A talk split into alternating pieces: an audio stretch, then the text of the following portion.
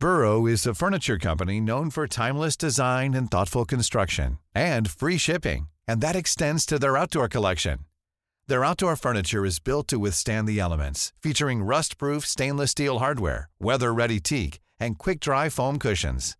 For Memorial Day, get 15% off your Burrow purchase at burrow.com slash ACAST and up to 25% off outdoor.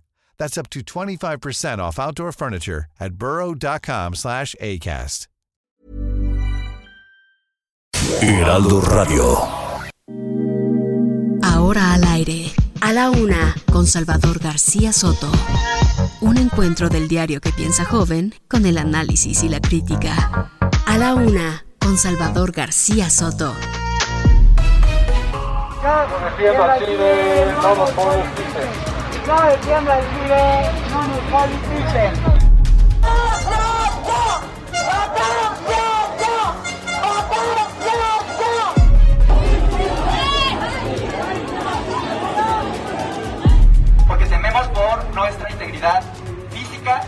Académica y jurídica. Tememos a las represalias que pueda tener una dirección general que no ha estado abierta al diálogo. Medidas como cancelaciones de viajes que son selectivas o cierres de fronteras que dañan gravemente el bienestar social de los pueblos no tienen ningún sustento científico. Y ojalá que no haya ningún tipo de chicana política, eh, que se permita un litigio ágil. Porque la rumba también es cultura, decía el maestro Froilán López Narváez va a estar animado. Entonces no se exigirá el uso de cubrebocas, por ejemplo. Bueno, el que quiera llevar cubreboca, este, lo puede hacer.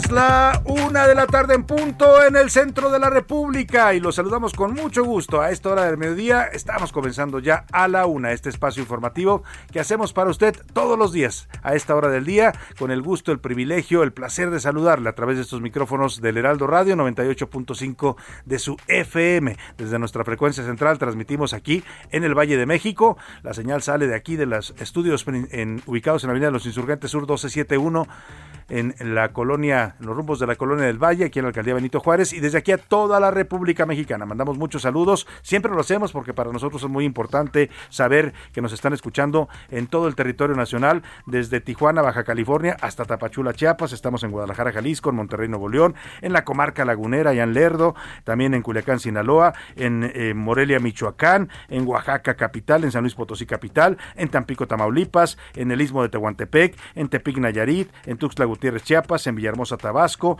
también nos escuchan en Coatzacoalcos, Veracruz, en la ciudad del Carmen, Campeche, eh, al otro lado del río Bravo, por supuesto, también en Colima, en Colima se me pasaba Colima, Colima, eh, también Culiacán, Sinaloa, y al otro lado del río Bravo nos sintonizan también dos estaciones en Texas, en Bronzeville, Texas, y en McAllen, Texas, desde ahí también saludamos a toda la gente que nos escucha en Matamoros y en Reynosa, del lado mexicano. Bueno, pues a todos de verdad, deseando que tengan un excelente día, los el saludo con gusto en este martes 30 de noviembre, último día del mes de noviembre, se fue noviembre, se va el año, empieza diciembre y ya sabe, las posadas y luego a celebrar la Navidad, a despedir el 2021 y a darle la bienvenida al 2022. Lo digo así de rápido porque así se pasan ya estos últimos días del año. ¿eh? Empieza uno con las prisas y las presiones de las celebraciones navideñas, de qué va a ser uno, y si el regalito que le va a dar a la familia, a los hijos, etcétera, etcétera. Y bueno, pues así se va el tiempo de rápido. Así es que los saludamos con gusto en este eh, martes, eh, deseando que todo vaya marchando bien para usted en este día, que las cosas vayan saliendo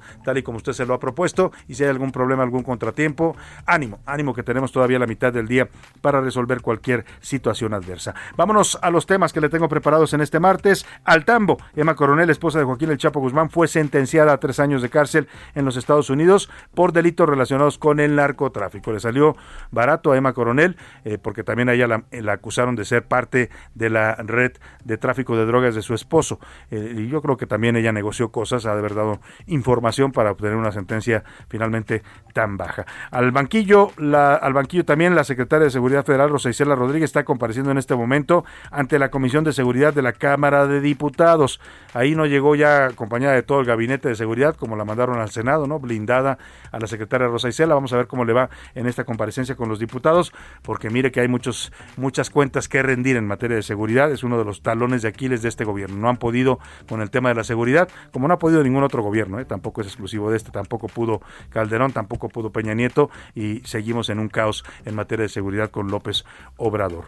Y vámonos ahora al tema precisamente del presidente. Eh, ¿Es responsable o es irresponsable? ¿Qué piensa usted? El presidente sigue con sus llamados al evento de mañana en el Zócalo Capitalino. Sigue invitando a la gente que venga a su festejo masivo, a celebrar los tres años de su triunfo en medio de una alerta mundial por la variante Omicron eh, del COVID.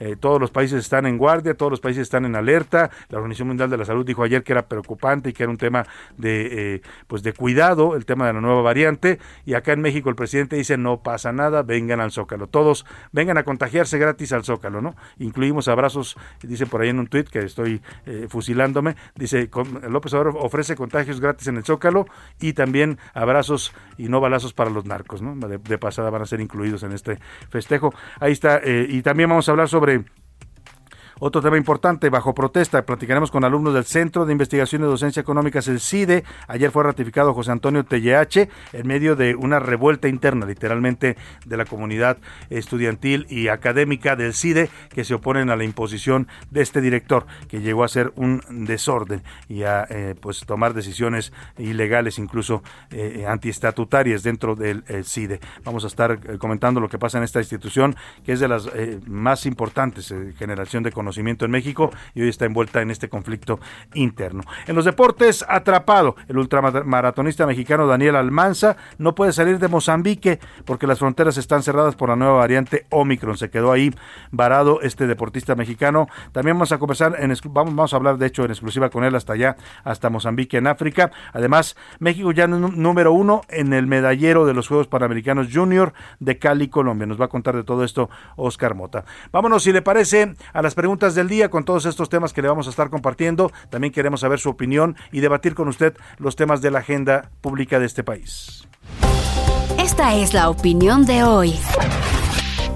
Y hoy le tengo dos temas, dos temas calientitos e interesantes para comentar, debatir, opinar. Ya sabe que aquí todas las opiniones son bienvenidas. Aquí lo único que pedimos es un diálogo respetuoso. ¿no? La crítica se vale siempre y cuando no incurra en ofensas y en palabras altisonantes. Todo lo demás lo aceptamos con gusto. Y vamos a la primera pregunta. Mañana será el evento masivo del presidente López Obrador en el Zócalo Capitalino para celebrar el tercer aniversario del inicio de su gobierno. Tres años ya de que inició el gobierno de López Obrador. Habrá de todo, hasta baile. Hoy el mandatario dijo que el cubrebocas es opcional, quien quiera llevarlo, quien lo lleve y quien no, pues no. Ya sabe que al, cabo, al fin y al cabo, pues no hay, no hay pandemia ya, ¿no? al menos eso es lo que parecen pensar en, en la presidencia convocando un evento de este tipo, pero bueno, es la invitación del presidente, dice que quien quiera ir es bienvenido. Le pregunto, ¿usted irá o no irá? Ahora sí que como decía aquel eh, joven del video, ¿vas a ir o no vas a ir al Zócalo? Va a festejar al, presidente López Obrador y su aniversario de llegada al poder y también qué opina de quienes vayan a este festejo, de quienes decidan ir. Es muy libre y muy respetable la decisión de cada quien. Le doy tres opciones para que me conteste. Sí iré, estamos en nuestro derecho de celebrar. No iré, es una irresponsabilidad asistir a un evento así. O sé tengo mejores cosas que hacer. Ahí está, o tengo cosas más importantes también, ¿no? Ahí está el, tema. Y la segunda pregunta que le planteo, el segundo tema, ayer la gobernadora de Guerrero desató una fuerte polémica en las redes sociales. La foto se la compartí en arroba S. García Soto, ya se volvió viral, ha tenido muchos retweets y muchos comentarios, y es una imagen donde Evelyn Guerrero, perdóneme, Evelyn Salgado, gobernadora de Guerrero, aparece en un evento público en Iguala Guerrero. Iguala que es la cuna de la bandera nacional, ¿eh? Ahí nació nuestra bandera actual cuando se firma el pacto del ejército trigarante. Bueno, le doy este contexto porque hay tremenda polémica porque la señora gobernadora aparece con una bandera atrás, sentada en el podium, y atrás hay una bandera en, en una especie de mampara, y es una bandera que está totalmente modificada. Aparece el escudo nacional cambiado aparece el águila no de costado, como va oficialmente en el escudo, porque hay una ley que regula esto, aparece el águila de lado, con las alas abiertas, extendidas, y con una, con una ah, serpiente que eh, forma una S, la letra S, casualmente la letra del apellido de la gobernadora y de su padre, el iba a decir el gobernador, pero es el senador, pero casi en funciones de gobernador Félix Salgado Macedonio. Bueno, ha desatado mucha polémica porque pues evidentemente se está violentando la ley. Hay una ley sobre el escudo, la bandera y el himno nacional que prohíbe cualquier tipo de modificación a estos símbolos patrios. Yo le pregunto, ¿cree usted que la gobernadora Evelyn Salgado de hoy tres opciones para que me conteste. Deben sancionarla porque esto es un delito. Dos, tiene derecho a hacer su propia bandera, ¿no? Y a incluso hacer su bandera familiar, ¿no? Porque aquí claramente hay una intención de ponerle la letra del apellido de la gobernadora y de su padre. O de plano muestra, es una muestra de ignorancia y de falta de respeto a los símbolos patrios. ¿Qué piensa de este tema y de estos dos temas que le pongo sobre la mesa? Mándenos sus comentarios y mensajes al 55 18 41 51 99. Ya sabe que nos puede contactar vía mensaje de texto o de voz. Usted decida cómo. Aquí lo que importa y importa mucho es que su opinión cuenta y sale al aire. Vámonos al resumen de noticias porque esto como el martes ya comenzó. Protesta. Vecinos de Barrio San Lucas en Coyoacán se manifestaron en contra de que el predio llamado El Parián sea utilizado como un cuartel de la Guardia Nacional y se coloque además una sucursal del Banco Bienestar. Participación. La consulta para determinar la instalación de la planta de fertilizantes en Topolobampo, Sinaloa, registró al menos 40.000 asistentes, lo que representa más del 50% de participación. A la baja. El Banco Mundial informó que en América Latina el ingreso por persona cayó en 50% luego de la pandemia por COVID-19. Decisión. Jack Dorsey, cofundador y director ejecutivo de Twitter Inc., renunciará y cederá el puesto al director de tecnología de la empresa Parag Agrawal. Ventaja. La candidata opositora hondureña Xiomara Castro de Celaya lidera el escrutinio de las elecciones presidenciales en aquel país. Una de la tarde con 11 minutos. Vámonos a la información en este martes. Le platico. Eh, precisamente hoy, Emma Coronel, esposa de Joaquín El Chapo Guzmán, compareció en la Corte de Distrito de Columbia, allá en Washington, Estados Unidos. Recibió ya una sentencia del juez por las acusaciones de ser parte de una red de tráfico de drogas. Le dieron tres años de cárcel. El juez Rudolf Contreras fue quien le dictó esta sentencia. Le tomaron en cuenta nueve meses desde que fue arrestada en febrero pasado, así que podría dejar la cárcel incluso antes de los tres años, es decir, para el 2024. La Fiscalía de Justicia de los Estados Unidos pedía cuatro años de prisión, cinco años de libertad supervisada y una multa de un millón y medio de dólares para la señora Emma Coronel, pero el juez dijo se la vamos a dejar en tres meses. Le hizo un descuentillo a Emma Coronel, que seguramente también dio información importante a la justicia de los Estados Unidos. Vamos contigo, Lalo Campos, allá en Estados Unidos, periodista mexicano radicado en Houston, Texas. Platícanos de este fallo que acaban de dar en contra de la esposa del Chapo Guzmán. Buenas tardes, Lalo, te saludo. Salvador, ¿cómo estás? Buenas tardes, te saludo. Pues solamente a tres años de prisión, que pueden ser reducidos incluso a año y medio, fue sentenciada la señora Emma Coronel, esposa del Chapo Guzmán, acusada de los delitos de tráfico de drogas, lavado de dinero y por negociar con propiedades de un narcotraficante, Salvador. Su abogado, Jeffrey Lickman, explicó que se buscaron tener la salida por la válvula de escape, así es como se le conoce a esta estrategia legal, que busca sentencias cortas para quien no tiene antecedentes penales y no ha cometido delitos violentos, como es el caso de Emma Coronel, y entonces simple y sencillamente un buen comportamiento ella podrá salir en tan solo 18 meses. Ahora solo falta saber a qué prisión federal va a ser trasladada la señora Emma Coronel. Déjame decirte, Salvador, que el punto central por el juez determinó, el juez Rudolf Contreras impuso esta sentencia, es porque simple y sencillamente dicen que sus hijas están en peligro y nadie mejor que su madre para protegerlas, las hijas del Chapo Guzmán y de Emma Coronel, porque todas las personas que delatan de alguna manera a algún narcotraficante sabemos lo que pasa, pierden la vida. Bueno, Salvador, hasta aquí mi comentario. Bueno, pues ahí está. Este criterio es importante. Lo decía Lalo. Te agradezco mucho, querido Lalo, este reporte. Eh, y, el juez, eh, lo que le decía, eh, el juez tomó en cuenta este dato. Bueno, pues es importante comentarlo porque las dos gemelas que tienen, que tuvieron como hijos el Chapo Guzmán y Emma Coronel, Emali Guadalupe se llama uno y María Joaquina, ambas Guzmán Coronel de apellido, pues es, el juez toma en cuenta esto, que Emma Coronel es una madre y que estas dos niñas quedan en la desprotección, por eso también le reduce el, tiempo de sentencia. 18 meses, nos decía Lalo Campos, va a pasar en prisión, por si llega a tener pues un buen comportamiento también en la cárcel, puede reducir incluso los tres años que hoy le dictó el juez. Emma Coronel fue detenida en febrero pasado en el aeropuerto de Dulce, en Virginia. En junio se declaró culpable de tres delitos, conspiración para distribuir heroína, cocaína, marihuana y metanfetaminas para importar ilegalmente a los Estados Unidos, también conspiración para cometer lavado de dinero y por involucrarse en negocios con el narcotraficante, en este caso su esposo, Joaquín Guzmán Loera. la declaración de culpabilidad fue el primer paso para negociar, que seguramente tuvo una negociación con la justicia, que nada más puede ser de dos maneras, ¿eh? o entrega propiedades o recursos en económicos, producto de, la, de los delitos que le imputan, o dio información cualquiera de las dos vías llevó a la señora Coronel a tener hoy una sentencia mínima para los delitos que le imputaban. Vámonos a otro tema importante, hablando de temas de seguridad. En estos momentos está compareciendo en la Cámara de Diputados la secretaria de Seguridad. Eh, la de Secretaria de Seguridad y, Protección Ciudadana, ¿sí es? Secretaria de Seguridad Ciudadana es o Protección Ciudadana. Seguridad, eh, Secretaría de Seguridad eh, Ciudadana se llama el, la Secretaría nueva, y es Rosa Isela Rodríguez. Bueno, no es nueva, pero le cambiaron el nombre en este gobierno. Está compareciendo en estos momentos. Vamos a escuchar un poco de cómo transcurre la comparecencia ante las comisiones allá en San Lázaro. Esfuerzo, el gobierno federal al cual usted representa es claro, está trabajando en ello. Señora secretaria, Debemos reconocer que en cuanto a la estrategia de seguridad de nuestro país existen aciertos y errores y sobre todo que aún falta mucho por hacer para mejorar las acciones en materia de seguridad.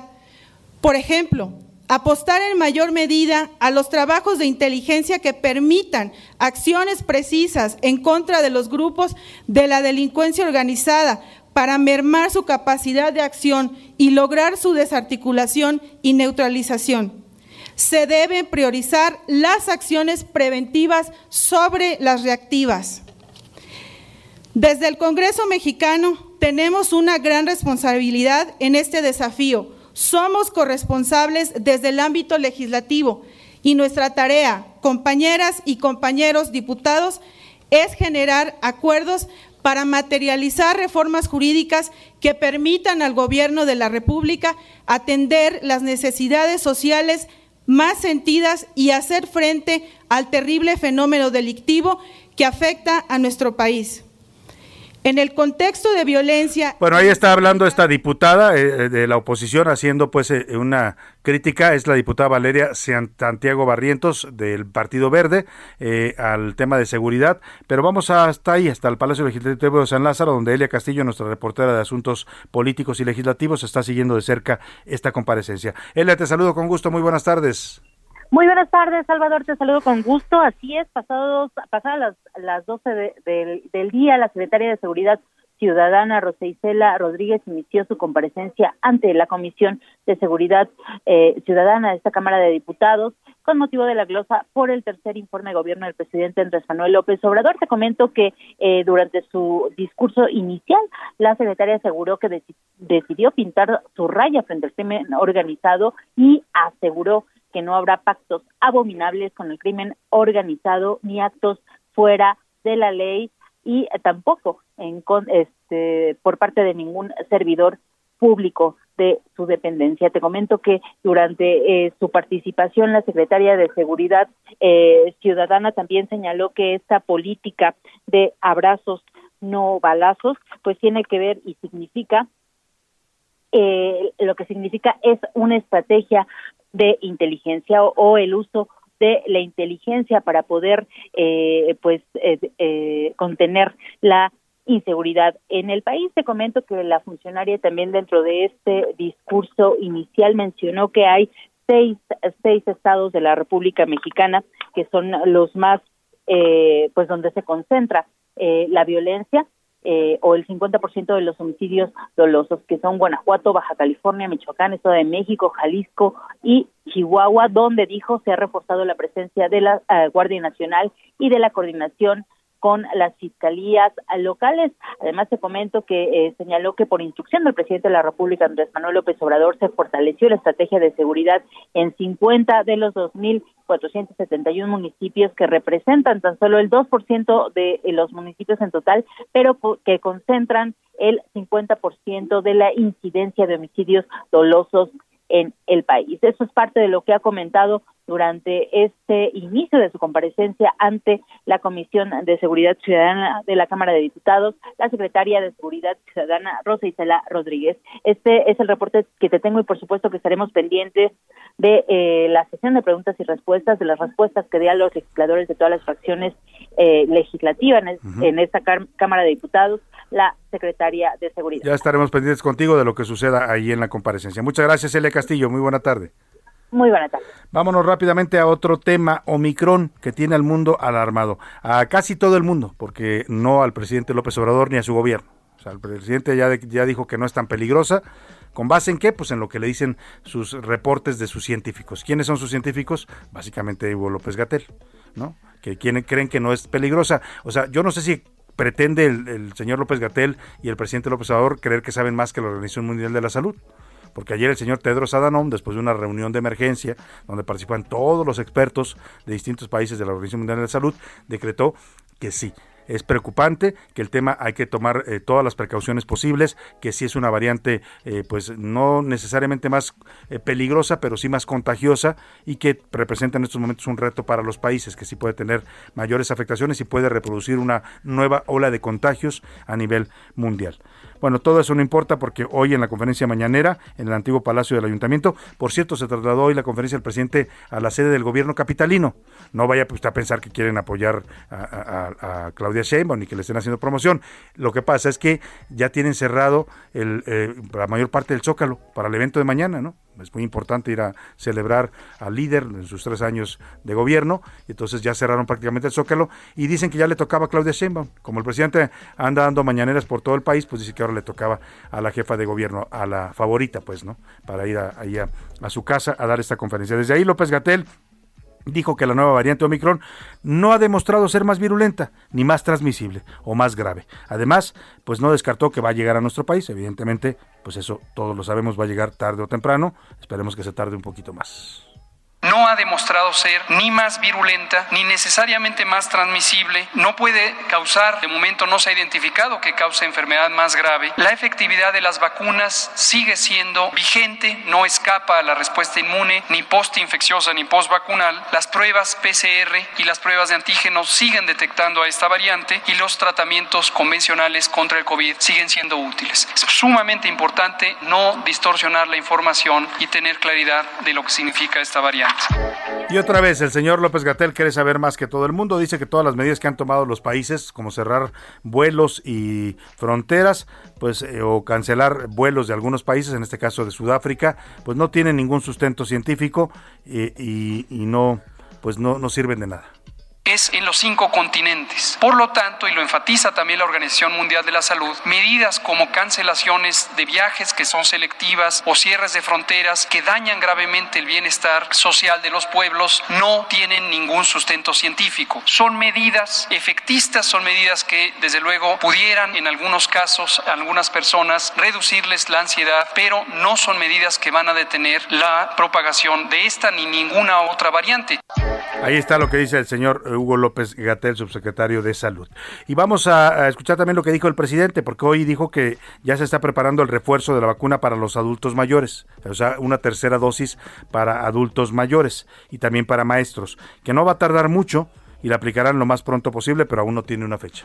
Sí, lo tenemos este, contemplado. No se ha anunciado porque hubo mucha alarma con lo de la nueva variante y quisimos actuar con prudencia para no infundir miedo, pero sí es parte del plan que se tiene. ¿A partir de cuándo se consideraría presente? Ya, lo más pronto.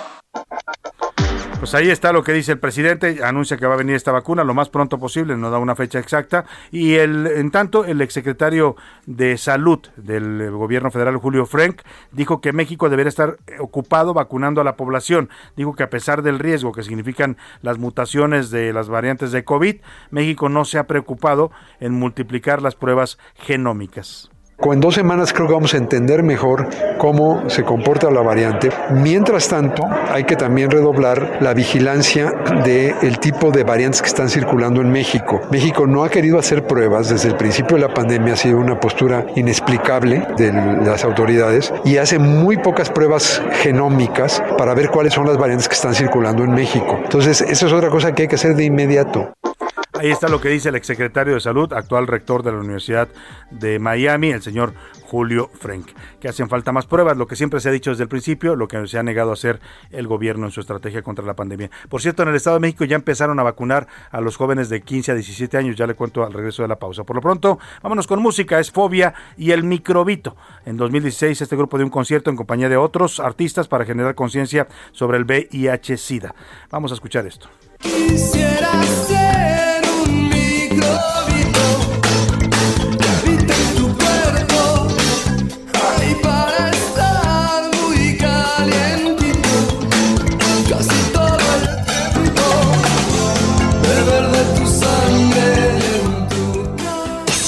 Escuchas a la una con Salvador García Soto. En un momento regresamos. Heraldo Radio.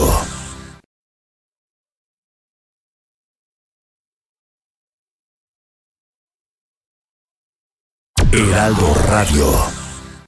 Sigue escuchando a la una con Salvador García Soto. Ahora, la rima de Valdés. O de Valdés, la rima. Hoy quiero recomendar de Netflix la serie nueva. Por supuesto, no da hueva, es digna de recordar y no es la del calamar. Antes de que se emocione, esta serie nos propone a nivel documental la vergüenza nacional que la cárcel nos impone. Es de don Roberto Hernández, el de presunto culpable. Aquella cinta loable pa' que con cuidado te andes. Lo que tú digas y mandes sobre este asunto importante. Pero esta serie es garante del sistema de la cárcel. Está para escandalizarse y que la duda levante. Una duda razonable se llama el documental y la justicia penal, en entredicho inefable, nos queda porque es palpable. La corrupción, la injusticia son parte de la inmundicia que aquí viven nuestros presos. La recomiendo por eso que se riegue la noticia.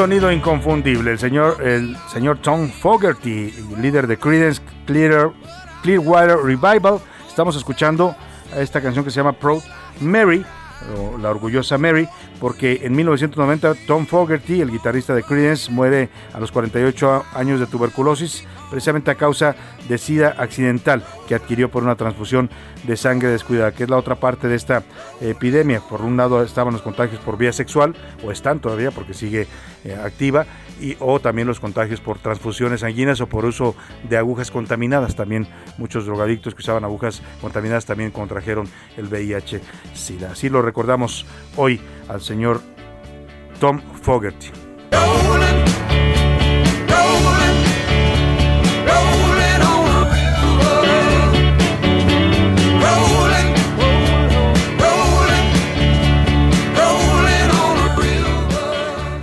A la una, con Salvador García Soto.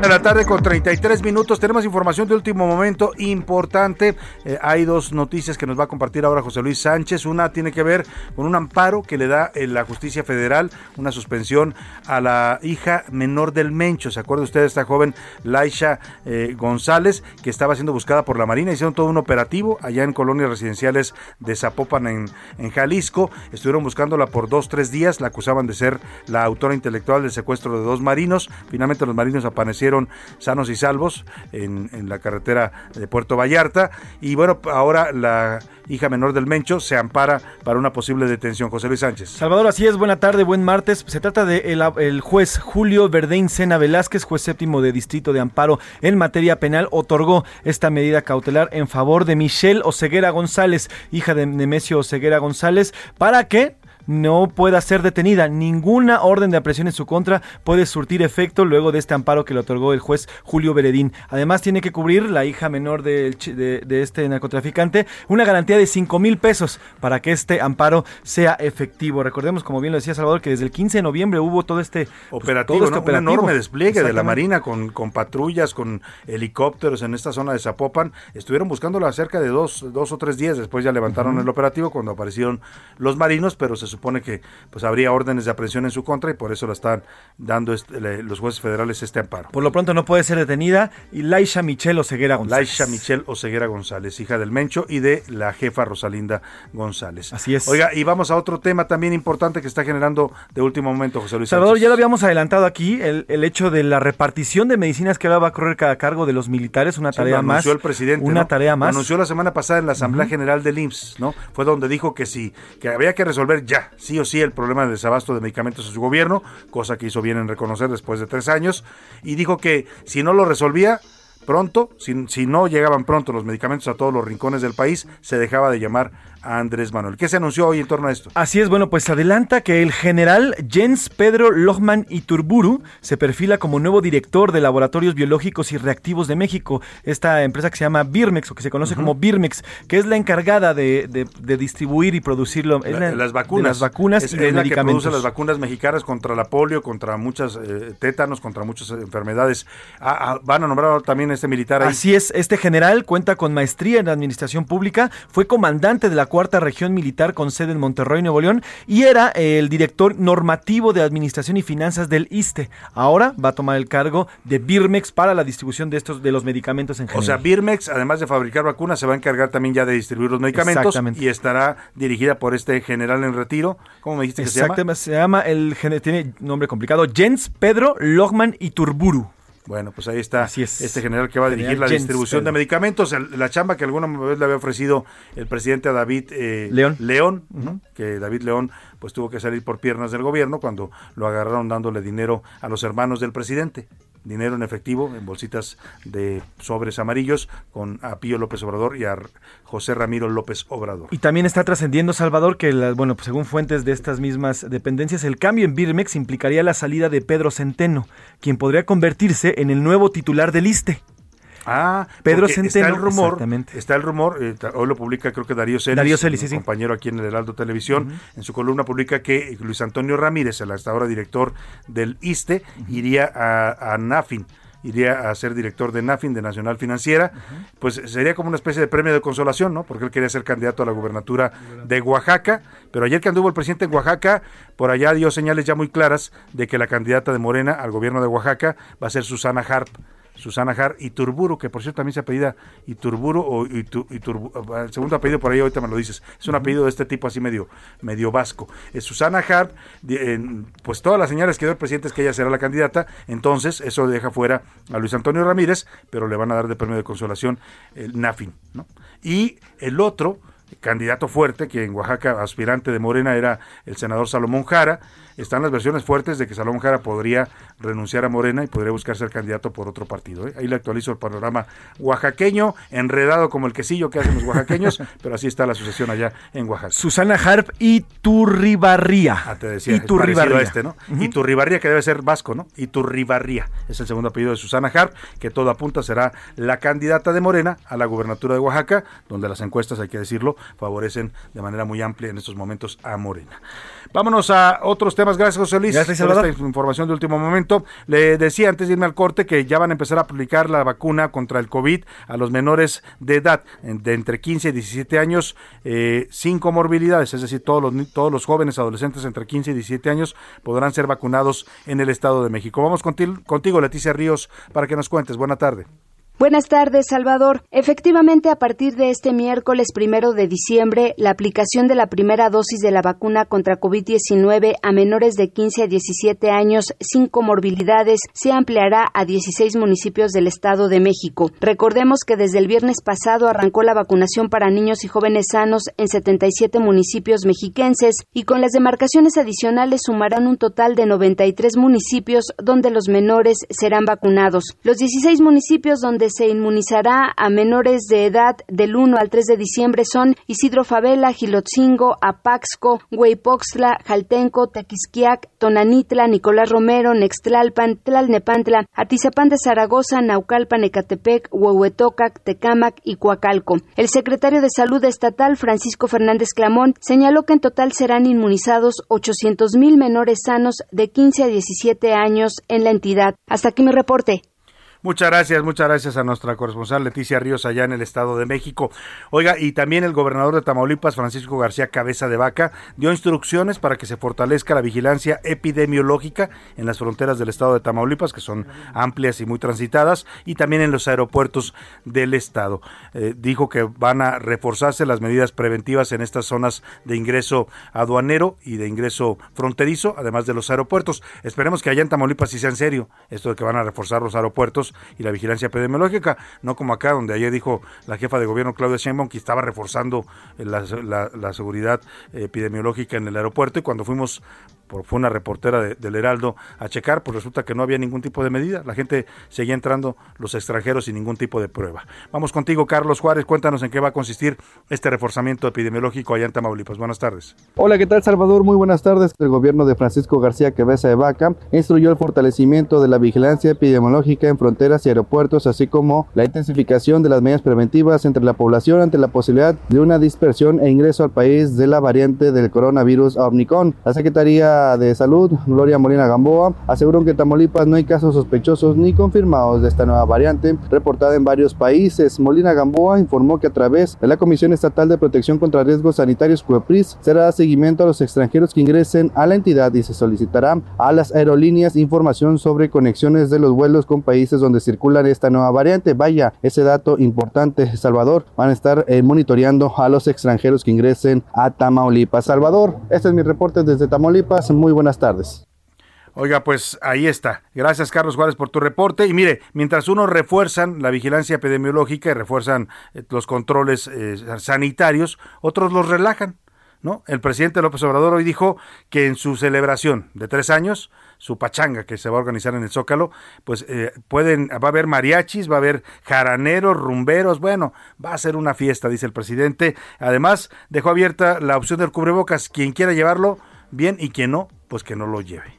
El que quiera llevar cubreboca lo puede hacer, se protege con el cubreboca, o sea, si él considera lo puede hacer. Pero acuérdense, desde que inició la pandemia, pero desde antes, porque nosotros estamos en contra del autoritarismo, siempre hemos estado prohibido prohibir.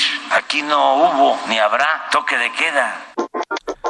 Está en contra del autoritarismo cuando le conviene al presidente, ¿no? Por el uso del cubrebocas. En Washington sí se lo puso, por ejemplo, ¿no?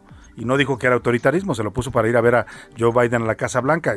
Los mexicanos siempre nos cuadramos cuando salimos del país, ¿no? Dicen muchos y el presidente no es la excepción. Pero además dice que está aquí no hay autoritarismo, pero para hacer un decreto que dice que todas las obras del gobierno son clasificadas y reservadas y no podemos saber nada sobre ellas y no tienen que cumplir con ningún requisito ni permiso, pues ahí sí hay autoritarismo, ¿no? Por eso el autoritarismo se aplica en los bueyes de mi compadre, como dice el presidente, eh, como dice el dicho, perdón.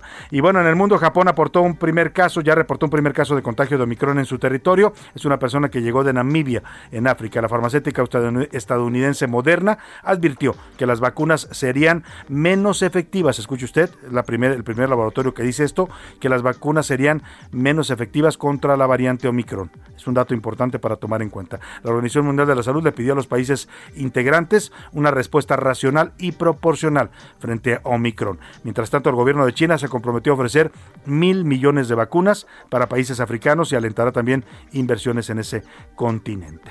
Vamos rápidamente a otro tema de la mayor relevancia. Le decía que el CIDE, el Centro de Investigación y Docencia Económica, uno de los centros de generación de conocimiento y de análisis más importantes en México, eh, pues está en una franca eh, rebeldía. Estudiantes del centro del CIDE hicieron un paro y tomaron las instalaciones de forma pacífica desde este lunes. Esto después de que María Álvarez Bullá, titular del CONACIT, hiciera la designación de José Antonio, José Antonio Romero TLH como nuevo director del CIDE sin tomar en cuenta las opiniones de los académicos y de la comunidad estudiantil que se negaban a esta propuesta por considerar que el señor Romero Tellache no respetaba la normatividad interna. Iván Márquez nos platica del conflicto en el CIDE y ahora vamos a platicar también de las protestas y las razones que tienen los estudiantes para rechazar a este nuevo director que ayer fue validado por la Junta de eh, el CONACIT con votos en contra. ¿eh? Ni el INE ni la Secretaría de Energía votaron por la designación del señor Romero Tellache. Romero, ¿dónde estás que no te veo? Prefirió cerrar que escuchar y dialogar. Prefirió cerrar que escuchar y dialogar. Así los reclamos de los estudiantes, quienes tomaron desde este lunes el Centro de Investigación y Docencia Económicas, CIDE, ubicado en Santa Fe, luego de que la Junta de Gobierno del CONACID, encabezada por su directora, María Elena Álvarez Buillá, designó y ratificó a José Antonio Romero como director del CIDE, a pesar de que, según denunciantes, en el proceso de elección se ignoró la participación de académicos y trabajadores pertenecientes a la Asamblea Académica Permanente.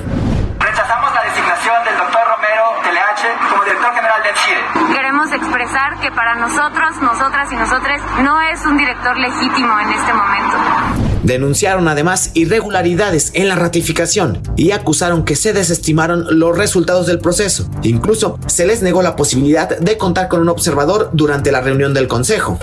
Es un insulto para nosotros porque considera que no tenemos criterio. Nos llaman esponjas por parte del, del, que busca ser director. Esperemos no sea ratificado. Y en segunda instancia porque nos llaman grupo de interés. Nosotros no defendemos otra cosa más que nuestra propia educación. Queremos una educación crítica.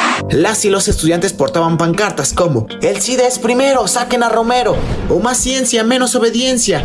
Y yo defiendo al CIDE. Sin embargo, sus reclamos no han sido escuchados. Cabe recalcar que ni la Dirección General del CIDE ni las autoridades de CONACYT han accedido a recibir nuestro pliego petitorio que contiene exigencias concretas. Las casualidades no existen y Andrés Manuel López Obrador en su mañanera de este lunes se lanzó contra el CIDE. El CIDE también se derechizó, como ha dicho de la UNAM. Sí, sí, también, aunque este no les guste, no estuvieron a la altura de las circunstancias frente al saqueo más grande que se ha cometido en la historia de México. Una intelectualidad, un grupo de académicos muy eh, conservadores, acomodaticios. Así, los estudiantes y académicos tienen tomado el CIDE, exigiendo diálogo, apertura y disposición. Sin embargo, no les han brindado nada y al contrario, de acuerdo a ellos, les han impuesto a un director con ideología de la 4T. Habla María Elena Álvarez Builla. No solamente del CONACIT, sino a este primer gobierno de la Cuarta Transformación. Habla José Antonio Romero. El gobierno avanza una transformación a fondo en las relaciones económicas y sociales. El CIDE, como todas las instituciones públicas, ha de responder a ese legítimo mandato. Para la una con Salvador García Soto, Iván Márquez. Bueno, pues ahí están las voces de los jóvenes inconformes con esta designación. Acusan que se trata de una imposición, que no se dio posibilidad de competir a nadie más de la comunidad académica. Había gente que podía haber eh, aspirado a este cargo y se le negó la participación. Y básicamente la señora Marilena Álvarez Bullá, pues eh, seguramente ella y con, con el, la venia de ya sabe quién, decidieron que este tenía que ser el director del CIDE, sí o sí. Ayer lo sometieron a la junta directiva del CONACID y por mayoría de votos lo aprobaron le decía que hubo dos votos en contra, porque ayer en algunos medios decían aprobado por unanimidad, falso. Ni el INE, que es miembro de este consejo, Lorenzo Córdoba, ni el representante de la Secretaría de Energía votaron a favor de la designación del señor Romero TLH. Vamos precisamente a las instalaciones del CIDE, que se encuentran allá por la carretera a Toluca, donde se encuentra nuestro compañero Gerardo Galicia, que está siguiendo de cerca esta protesta estudiantil. Gerardo, te escucho, muy buenas tardes.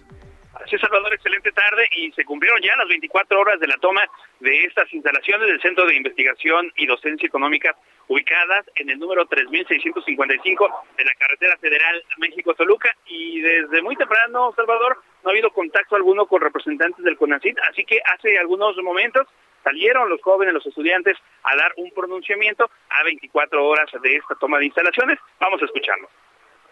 Después de 24 horas de la toma de instalaciones, no hemos sido atendidos por las autoridades de CONACYT, de modo que redactamos un nuevo pliego petitorio que debe cumplirse para desocupar las instalaciones y decidimos extender la toma 24 horas más con el 95% de aprobación de la Asamblea. Nuestros compañeros de la sede Región Centro se han decidido sumar a la toma de instalaciones. La Asamblea Estudiantil del CIDE resiste ante todo acto autoritario, que los estudiantes Salvador anuncian eh, otras 24 horas de toma de este plantel mientras esperan las negociaciones con representantes del CONACYT. Y por lo pronto, el reporte. Muchas gracias, Gerardo Galicia. Estaremos muy atentos. Muy, muchas gracias. Buena tarde. Vámonos a rápidamente a hacer contacto precisamente con Jimena Millán. Ella es estudiante de la licenciatura de Ciencias Políticas y Relaciones Internacionales en el CIDE y una de las voceras del movimiento estudiantil que se ha declarado en paro. Ya va por las segundas 24 horas de paro en protesta por la imposición, así la consideran ellos, del señor Romero TLH como nuevo director del CIDE. Jimena, ¿cómo estás? Te saludo. Muy buenas tardes. Hola, buenas tardes, Salvador. Muchas gracias por el espacio. Al contrario, cuéntanos, eh, cuéntanos, ya escuchábamos algo de los motivos que tienen ustedes para eh, decretar este paro. Eh, ¿Hacia dónde quieren llegar los estudiantes del CIDE con estas movilizaciones, Jimena? Bueno. Sí, te, preguntaba, ya escuchamos algunas de, los, de las razones que están ustedes esgrimiendo, pero te preguntaba hacia dónde va este movimiento, qué quieren lograr los estudiantes del CIDE con esta movilización. Bueno, pues eh, primero, Salvador, te puedo anticipar que dentro de unas horas eh, la comunidad estudiantil va a publicar un nuevo pliego petitorio, dadas las nuevas circunstancias a las que nos hemos apegado en las últimas 24 horas. Pero de alguna manera nuestras demandas en las últimas semanas han sido básicamente las mismas, ¿no? Sí. Es que se abra un canal de comunicación con los estudiantes y las estudiantes de, de CIDE, eh, porque además creíamos que era muy importante que se conociera cuál era la opinión de la comunidad estudiantil para la toma de decisión de quién iba a ser el próximo director, sin importar quién quedara. Obviamente quedó la persona con la cual menos simpatizábamos porque esta persona en repetidas ocasiones había hablado muy mal de la institución que pretendía dirigir y que hoy este de alguna manera se supone que dirige. Y con esto queremos hacer un consejo estudiantil que sí tenga voz y voto en estas decisiones y que además las autoridades competentes se pongan en contacto eh, con nosotros para que sea un poco más transparente el proceso de designación y corroborar que se haya llevado eh, bien este proceso porque es algo que abiertamente dudamos. Claro, o sea, ustedes lo que piden es una revisión del proceso y eventualmente, si no se cumplieron todos los estatutos internos, que se, que se reponga este procedimiento. Claro, porque de alguna manera nosotros no vamos a aceptar a un director eh, que no, no se decidió de manera legítima, ¿no? Claro. Si este proceso no se llevó, pues tampoco lo podemos reconocer. Ahora, Jimena, entiendo que una de las, eh, de las peticiones de los estudiantes es que se hubiera abierto la elección a otros posibles candidatos. Dicen ustedes, había posibles aspirantes dentro de la comunidad académica a los que no se les dio oportunidad de participar. Pues mira, eh, yo te puedo decir a título personal que he hablado con varias profesores y, profesoras de la institución y cuando les preguntábamos la razón por la que no se habían postulado, era porque sabían que se estaban metiendo como una campaña que de antemano no iban a ganar y que estaban poniendo su trabajo en riesgo, ¿no? Entonces, considerando que el ambiente ya era como un poco hostil, pues ningún profesor se animó a decir yo me aviento eh, como director y probablemente pierda y además de todo pues yo tenga represalias. La chamba, claro, como ya le costó a varios que criticaron al señor Romero Toyache, a varios académicos. Exactamente, justo así. Ahora, eh, eh, la, revisión del proceso pasaría por, por volver a, hacer este procedimiento, porque se volviera a reunir esta junta que ayer eh, designó por mayoría de votos al señor Romero Toyache. Eh, yo te puedo decir que tenemos un grupo de estudiantes brillantes y destacados en el área del derecho que han estado trabajando en conjunto con otros profesores y personas que se han ofrecido para ayudar a nuestra causa, para hacer amparos y eh, pedir de alguna manera jurídica y de la vía más institucional posible que se haga revisión de lo que sucedió. Eh, en el amparo inicial de los estudiantes que se entregó el miércoles pasado, eh, lo que se pedía era que se revisara, en el estatuto de CONACYT dice que se tiene que considerar a la comunidad para tomar esta decisión. Y dado que nunca se pusieron en contacto con nosotros, pues entonces esto no era cierto. Pero después de la votación de ayer, nos enteramos que no hubo votación, que el consejo encargado de votar o no a favor de este director nunca sucedió. Y después de algunos pronunciamientos que han hecho eh, los secretarios del INE, el representante del Fondo de Cultura Económica, diciendo que no se les permitió, permitió expresar sus preocupaciones ante esta designación, pues obviamente nos sumamos a estas preocupaciones. Ahora, ¿hasta, ¿hasta dónde van a extender el paro? Acaban de decretar que lo extienden 24 horas más o 24 horas más. Eh, ¿hasta, ¿Hasta dónde van a llegar en tiempo? Nosotros dijimos que esto iba a ser un paro indefinido. Eh, nosotros tenemos la mejor voluntad para dialogar y terminar este paro y toma de instalaciones en cuanto se nos reciba como comunidad estudiantil. Claro, y se Obviamente el paro no es no es fácil, ¿no? Es cansado. Han pasado personas aquí a pernoctar la noche. Hay personas que están durmiendo sobre la carretera México-Toluca en tiendas de campaña unos cuantos días de diciembre hasta la Loma en Con el frío que hace por ahí, sí. Exactamente, entonces, eh, pues nosotros obviamente no lo queremos alargar más de lo que sea necesario, pero vamos a estar aquí eh, todo lo que se necesite para que se nos contacte, ¿no? Y si cualquier autoridad quiere venir, pues estamos en nuestra institución defendiéndola. Muy bien. Jimena Millán, estudiante de la licenciatura en Ciencias Políticas y Relaciones Internacionales del CIDE y una de las voceras del movimiento estudiantil, te agradezco mucho explicarnos esto para el auditorio. No, de qué, muchas gracias a ustedes muy buenas tardes, estamos muy pendientes de su movimiento. Vámonos a la pausa, se fue rápido la segunda, la primera hora, perdóneme. Vamos a escuchar a Paul, Paul Simon y You Can Call Me en 1986. Este cantante cantaba así a las víctimas del VIH-Sida.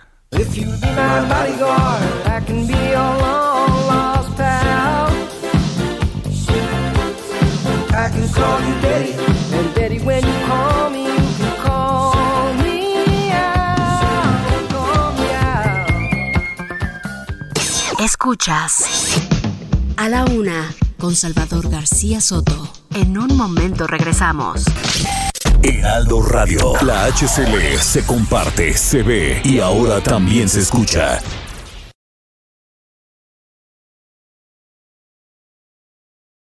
Heraldo Radio, la HCL se comparte, se ve y ahora también se escucha. Ya estamos de vuelta con A la Una, con Salvador García Soto.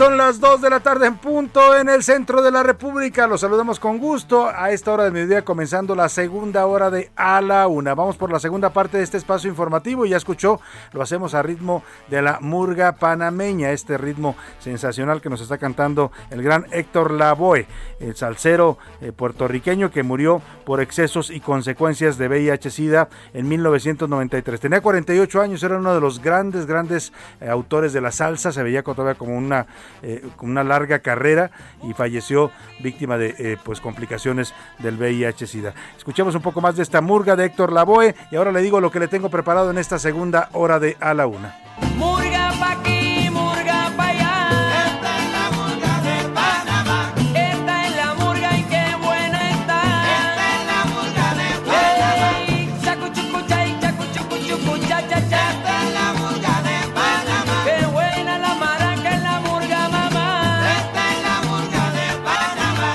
Bueno, y a este ritmo tropical de allá de el eh, pues de Centroamérica, ¿no? Del- de, la zona de del, bueno, ya no es Caribe, pero es todavía esta zona eh, de, de- de Centroamérica del panameña. Y bueno, me estaba acordando que eh, la vida de Héctor Lavoe está retratada en la película El cantante que protagonizó Mark Anthony, que además en sus conciertos suele hacer eh, homenajes a este gran salsero puertorriqueño Priscila Reyes. Y también sale con Jennifer López, que en ese momento era su, Su esposa, pareja, su esposa. Y eh, Héctor Lavoe aquí está cantando con Willy Colón. O sea, Ah, están mira. juntos. En esta Qué canción. maravilla. Y Bueno, la pues- canción del cantante es buenísima. Mí me- también es, gran es una canción. gran canción. Sí, sí, sí. Y este ritmo de la murga a mí me gusta mucho para bailar, Sí. es muy sabroso. Tiene El mucho inicio de esta canción, si ustedes, si ustedes la escuchan muy bien, tomaron el sampleo Sí. de esta canción para hacerla de no tiene Eh, talento, pero sí buena de, de musa". Willy Colón. Así es. Bueno, pues gracias a Priscila Reyes y a José Luis Sánchez, ya los escuchó usted por aquí. Rápidamente le digo los temas que le tenemos preparados para esta segunda hora. Para el 2022, los secretarios de Estado, subsecretarios y jefes de unidad en el gobierno federal podrán ganar un 30% más.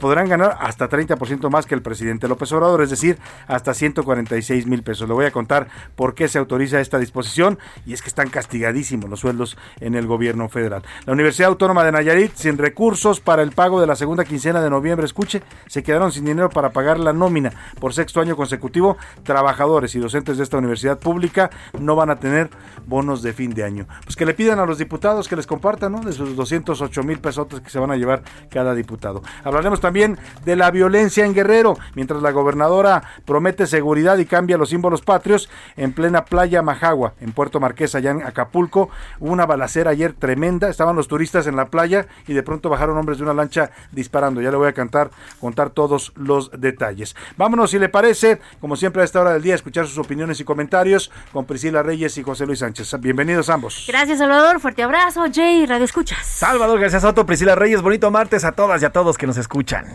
Venga. Acabándose el año, ¿eh? Pero bueno, Ya, aquí ya, dicen Chava esto ya Pris y fue. José Luis. Saludos. Saludos desde Tampico, Tamaulipas. Soy Eso, Salvador Molar. saludos. Es tu tocayo, Tocayo, Salvador. Salvador. Molar. Qué, qué bonito Tampico. Tengo ganas de ir a Tampico. Hay que ir. Tengo ganas de Hay ir, que ir. A, a comer al porvenir allá en Tampico. Oh, qué manitas. Nosotros tenemos ganas porque tú siempre mencionas el Ah, Siempre porvenir de. Tampico. ¿Tú no fuiste con, cuando fuimos con la chuleta?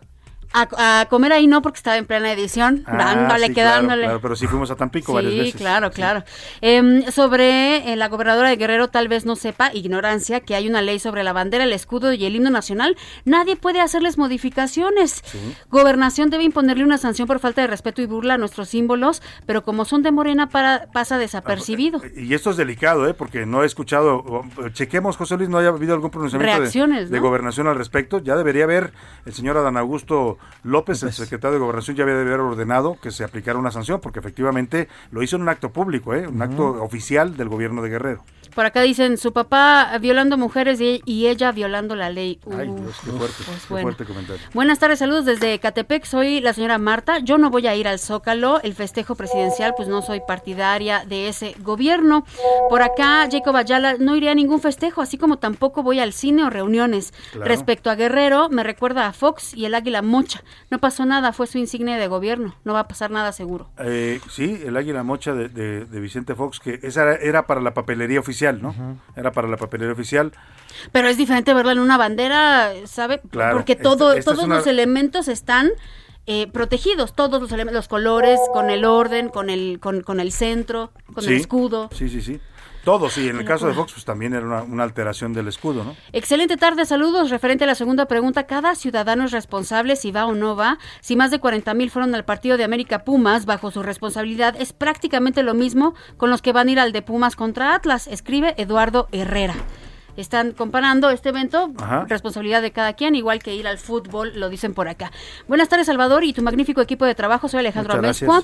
Mi opinión es que no asistiré al Zócalo y los que vayan que tomen sus precauciones porque la pandemia aún sigue. Sí, Saludos. sí, quien decida ir es muy respetable. ¿eh? Si usted quiere ir a festejar los tres años de, de este gobierno, puede hacerlo, pero cada quien que lo haga bajo su propio riesgo. Y si va a acudir, hágalo también, pues tomando todas las precauciones necesarias. Póngase el Sí, cubrebocas. aunque el presidente diga que no es obligatorio, usted póngaselo. Está demostrado que sí. ¿Usted por qué cree que los doctores, los cirujanos, cuando operan tienen un cubrebocas? Otra de las cosas en las que se tuvo que morder la lengua el señor López Gatel, bueno, a López Gatel le sangra la boca cada rato, ¿no? ¿Se acuerda que decía Tiene un lengón un lengón, inflamadísimo. ¿no? Porque además también decía que no iban a vacunar a los niños, que no era necesario. Bueno, ya están vacunando a los niños. Que no era, que no servía de nada usar el cubrebocas. Bueno, ya usamos el cubrebocas y lo usa hasta el presidente cuando, cuando eh, tiene que hacerlo, ¿no?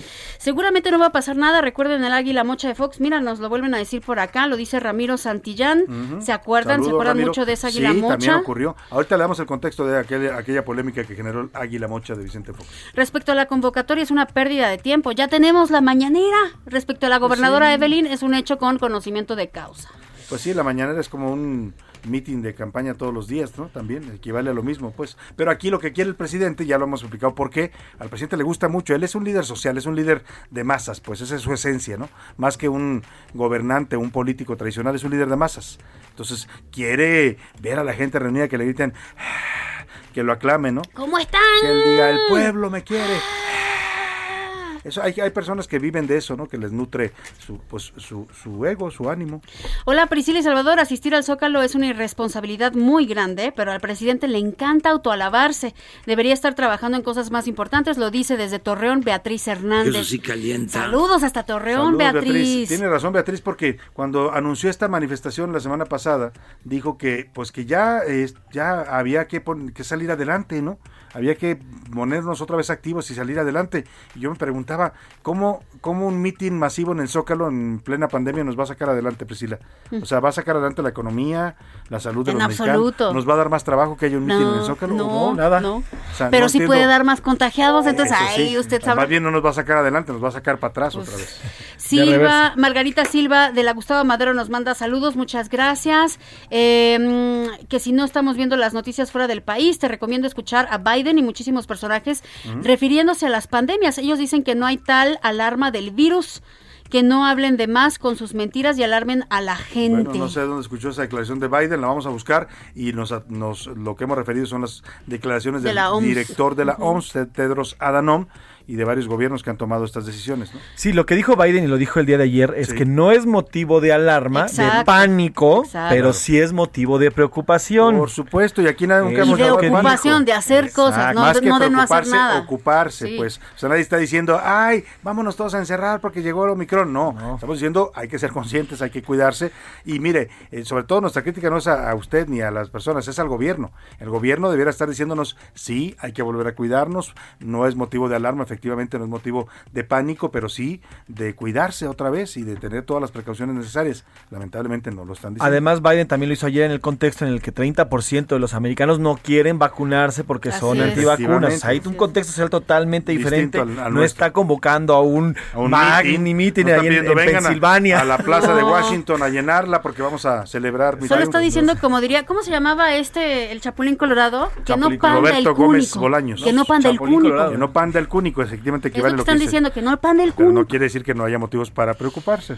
Ah, para la primera pregunta es lo más es la más grande demostración de retraso cerebral de Obrador, es lo que dicen por acá, esta Eso convocación. Le mandamos un abrazo, no nos dice cómo se llama. Pues Señor García Soto, López Obrador es totalmente irresponsable y hasta criminal que invite a su deplorable informe de desgobierno a la gente al Zócalo.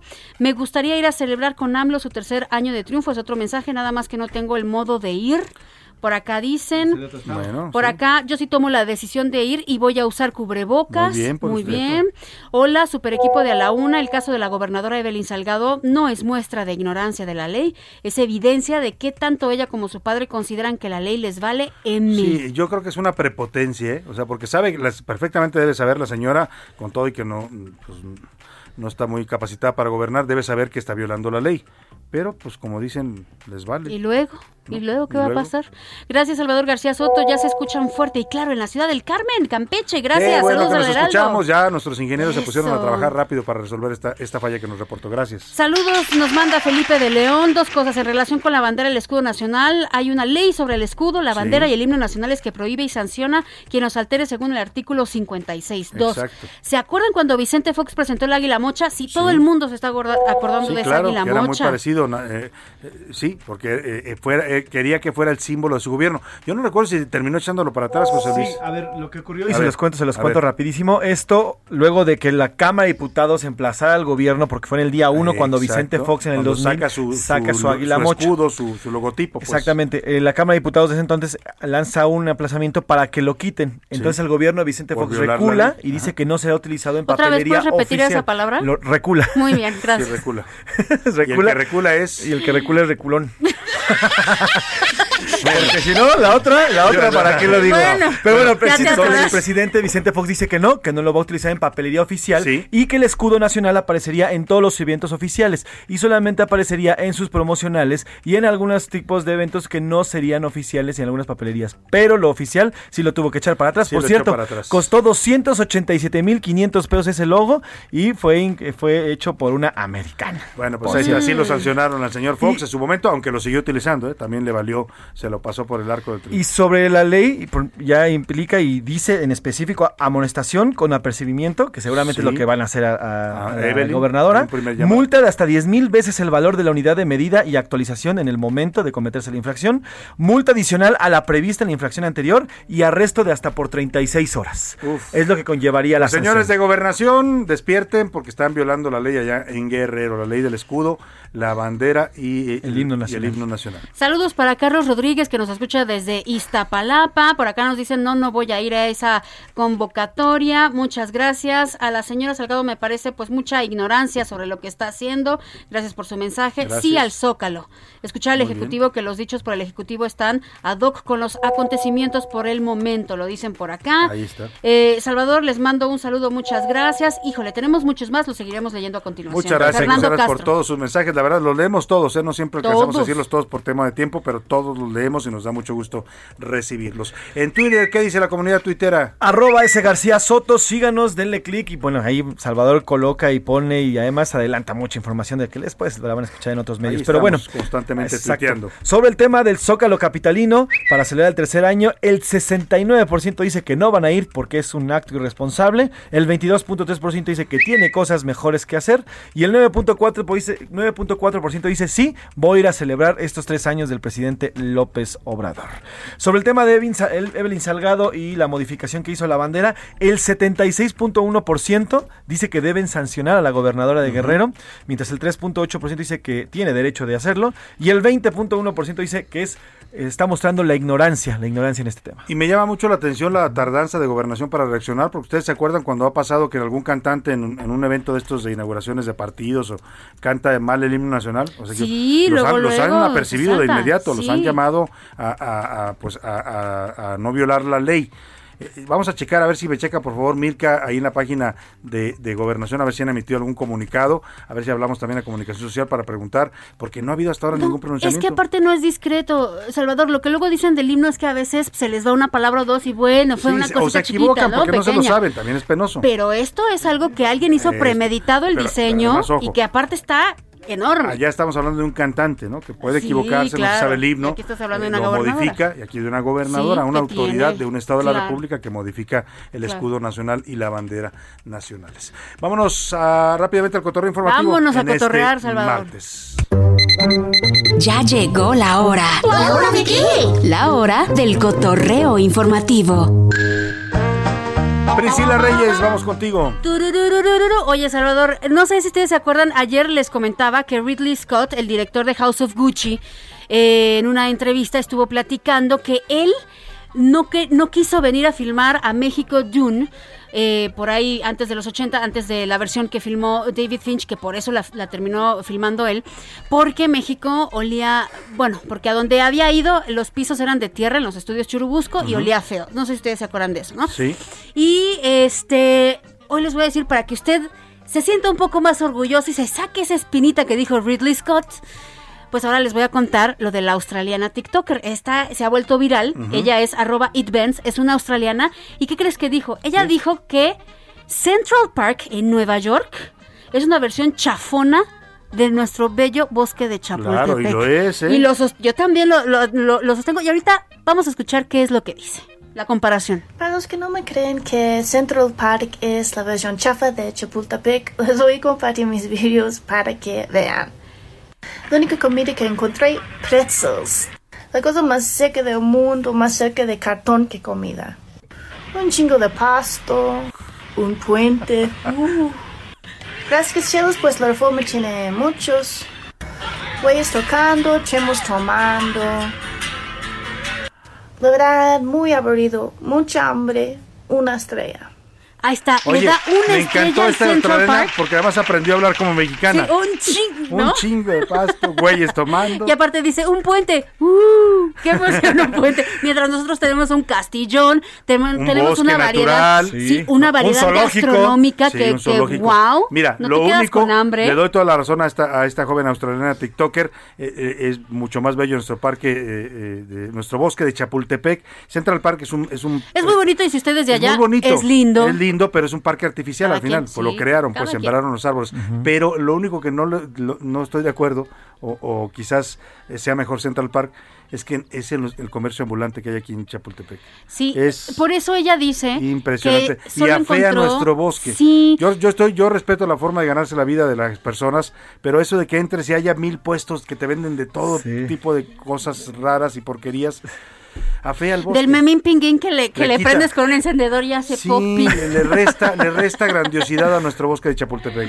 Deberían Pues reubicar mira, a los a estos para esta para esta extranjera eso le gustó porque dice que en Central Park solo come un Ah, pretzel bueno, es que desabrido aquí venden y que tortas. aquí comes lo que quieras, cosas. ¿eh? Sí, no, bueno, Pero papas, bueno, sí. podríamos tener puestos más ordenaditos, ¿no? Unos, va, Sí. algunos O puestos bonitos, bonitos. tal vez decorarlos, Cuando ¿no? hay una calle que usted avanza por Chapultepec y todo, todos son puestos. Y además pasa y están gritando todo el tiempo.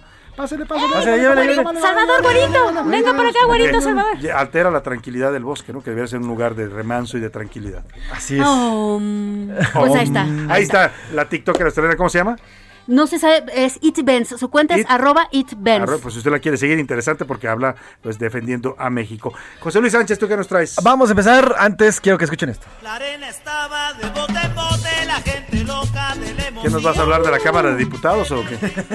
No, no precisamente, pero ayer, y ayer Priscila nos la adelantaba, fue la preventa de Spider-Man. Ah, de, esta, sí. de esta película que va- se va a estrenar el próximo 15 de diciembre. Todo lo que se desató en torno a la Bueno, de pues en un cine, bueno, primero la reventa. la reventa y demás que ya los, los, los boletos están entre 56 y 60 pesos en cualquier cine. ¿Y cuánto daban uno? Priscila? 20 mil 20 pesos. mil pesos. Ya llegaba a los 20 mil pesos. Pero bueno, en un cine en Cuernavaca se cayeron los sitios, como bien habla- hablaron ayer, y en un, en un cine en Cuernavaca, Morelos, surgió el rumor que era más fácil conseguirlo si asistías a hacer fila. Entonces, en un cine, en este cine en la plaza principal de allá de Cuernavaca, empezaron a hacer fila. Y era una fila prácticamente que llegaba hasta el cine está en tercer piso y bajaba hasta el primer Hasta piso. la planta hasta baja. Pero todo se salió de control cuando a una persona se le ocurrió meterse en la fila. Uh. Así porque sí. No, pues no. A la se cola, mete en la fila, pero oh, ojalá hubiera pasado eso. Literalmente se agarraron a trancazos cuatro contra cuatro personas. Así se escuchó parte de esta tranquiza.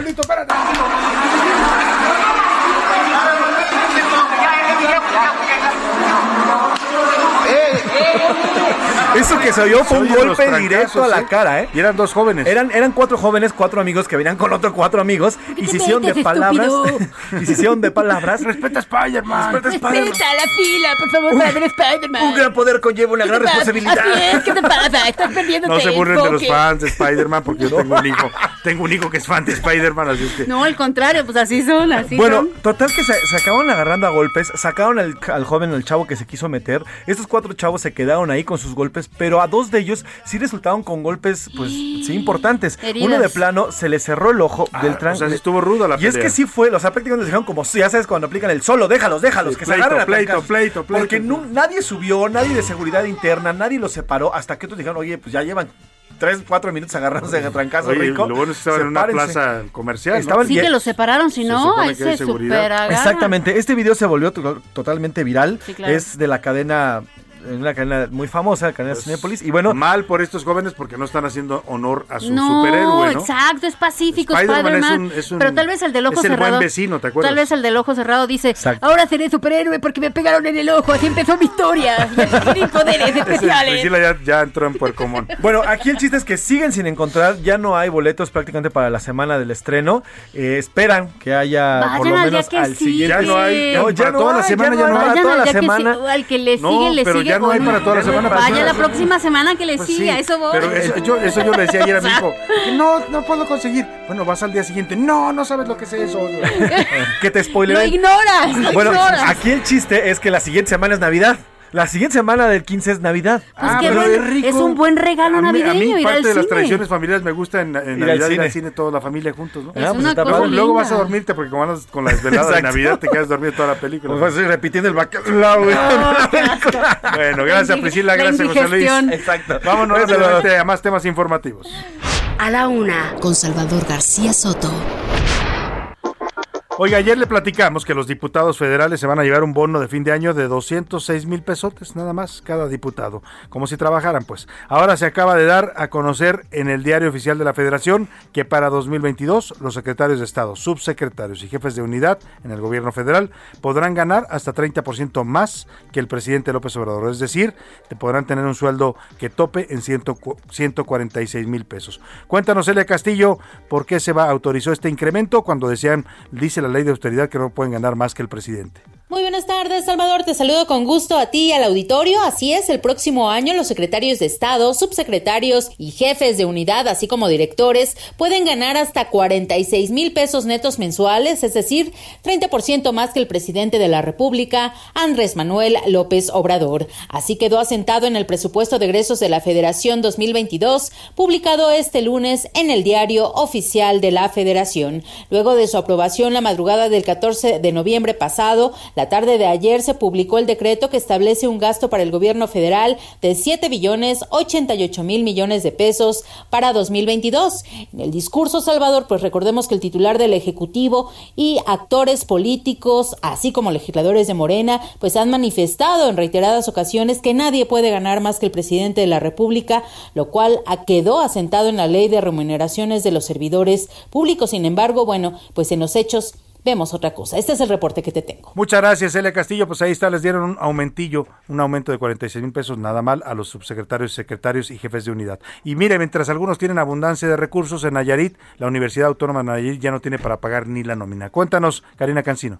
¿Qué tal, Salvador? Buenas tardes. Informarte desde Nayarit que la Universidad Autónoma ha anunciado que a pesar de sus ahorros y estrategias, alcanzó insuficiencia económica para pagar la segunda quincena de noviembre y el resto de sus compromisos de fin de año, con lo que más de 6 mil trabajadores y docentes no recibirán su quincena el día de hoy y peligran sus prestaciones en el próximo mes. Además, en estos días también se dará a conocer el avance de las gestiones de la rectoría encabezada por Jorge Ignacio Peña González para obtener recursos extraordinarios del gobierno federal. Mientras tanto, los sindicatos han anunciado que de no cubrirse los pagos el día de hoy, entrarán en huelga.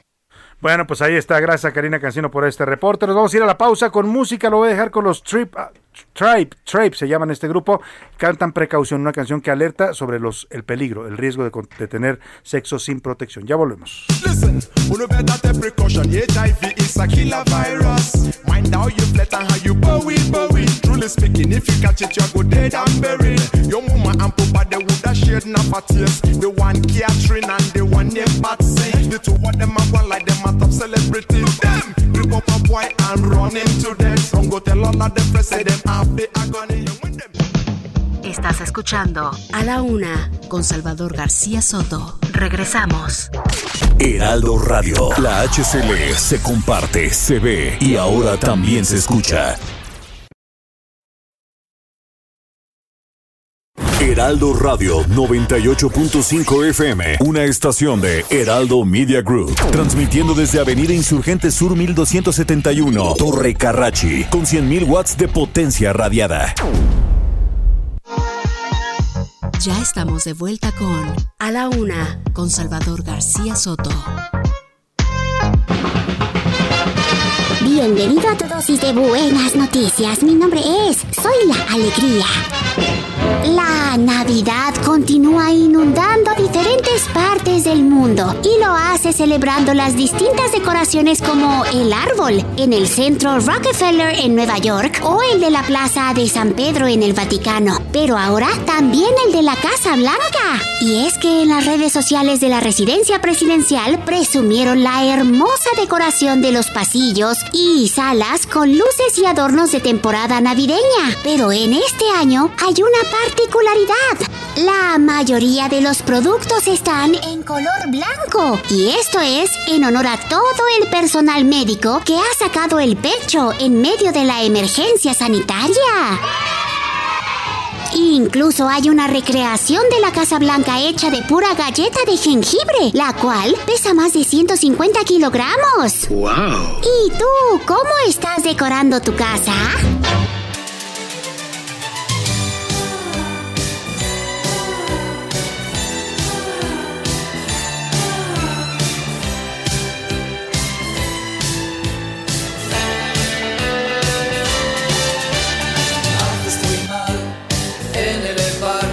Mi tensión, en aplastar mi ambición.